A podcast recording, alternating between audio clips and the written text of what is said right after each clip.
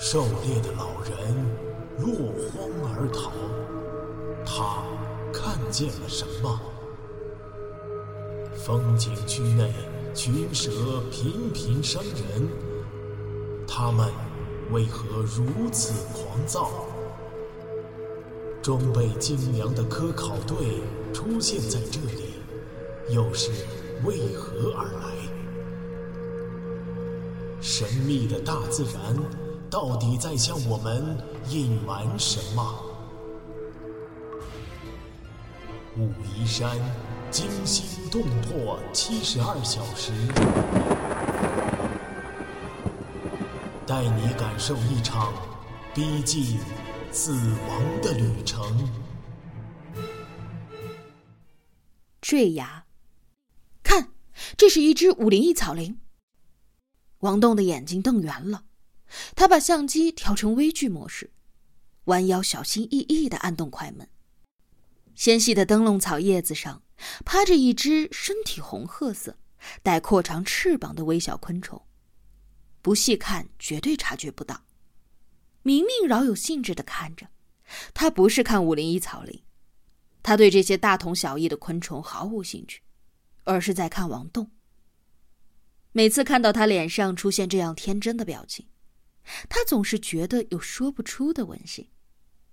一路上，王栋的眼睛就像是雷达探测仪一样，经常能够搜寻出自己根本不在意的东西：树顶上的鸟巢，一簇不起眼的蓝色野花，一个和细树枝一样的竹节虫。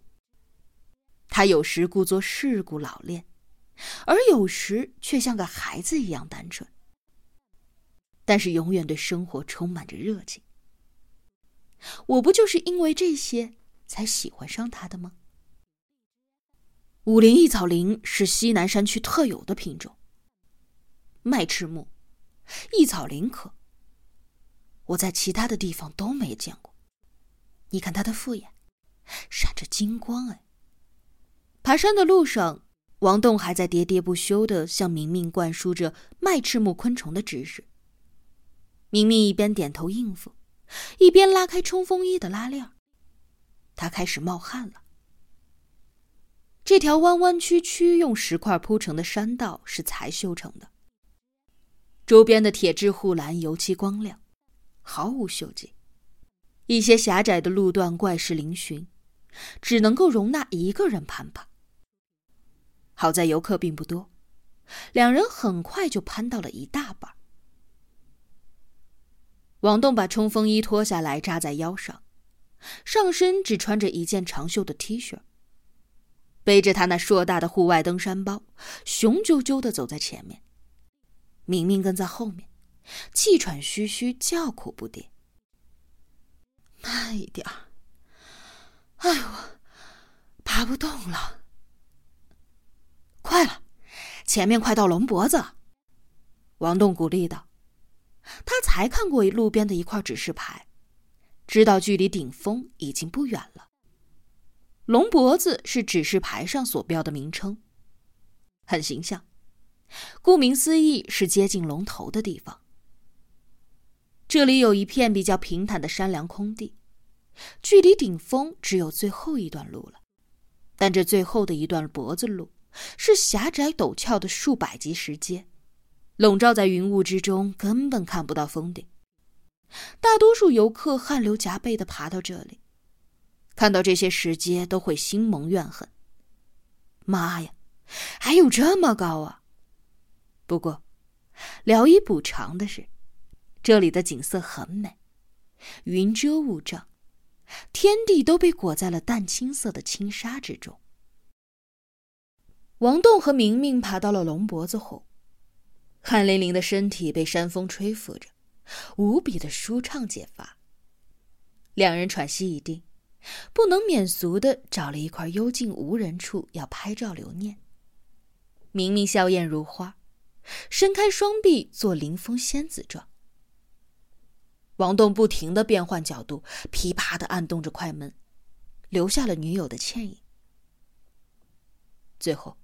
他把相机递给明明，来，给我照一张威猛的，他老练的跨出护栏，站在一块悬空的巨岩上，挺起腰杆，双手叉腰，冲着相机的长镜头傻笑着。意外几乎是在一眨眼间发生的。掉下山崖的瞬间，王栋清晰的感觉到了那一只金商凤蝶擦过脸颊的凉爽。它就那么突如其来的翩翩飞过，像是一只鸟。后翅上金黄色和黑色交融的斑纹，在阳光的照射下金光灿灿的晃眼。生物学双硕士王栋的大脑储存库里自动检索到了一串信息：金商凤蝶，鳞翅目凤蝶科上凤蝶属。该蝶为中国体型最大的蝴蝶，极其珍贵而又稀少。王栋下意识的伸手一抓，却抓了个空。金商凤蝶灵巧的贴着他的脸颊落过。王栋一着急，身体一晃，脚下一滑，就像是一块石头一般从巨崖上坠落了下去。他的耳边充斥着呼呼的风声，丝毫听不到明明的尖叫声。王栋以自由落体运动坠落了几秒钟后，背部弹上了一株突出的岩松，随即再次下坠，消失在了云雾的深处。